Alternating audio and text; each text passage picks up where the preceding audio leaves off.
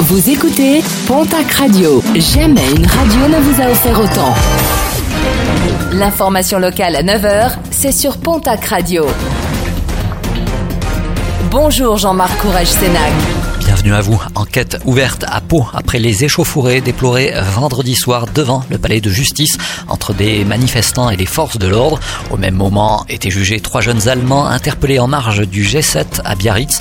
Deux militants ont été placés en garde à vue à vendredi soir. Ils ont finalement été relâchés.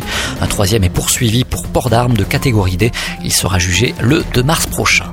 Et pour en revenir au jugement de ces jeunes Allemands soupçonnés d'appartenir à la mouvance Black Bloc et qui avaient bravé leur interdiction de séjour en France, ces derniers ont été maintenus en détention le temps que le verdict soit prononcé. Ce sera le 17 octobre prochain.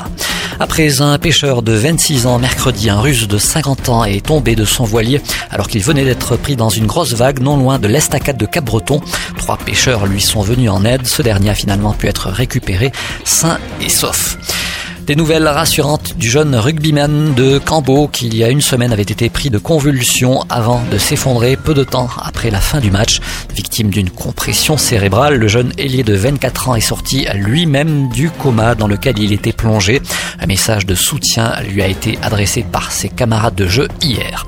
Les résultats sportifs de ce week-end avec en rugby top 14 une défaite mais un bonus défensif pour la section paloise à Toulouse 24 à 23. L'aviron bayonnais s'impose de justesse face à La Rochelle 23 à 22. En Pro D2, à noter la défaite hier de Biarritz à Angoulême 24 à 15.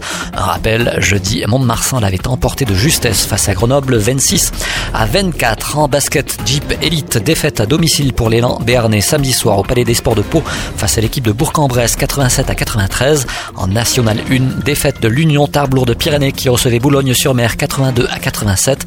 Défaite aussi pour Dax Gamard qui recevait Tours 60 à 62. En football, championnat national, victoire du Pau FC qui recevait Ajaccio 4 à 0. Pau qui occupe désormais la seconde place du championnat.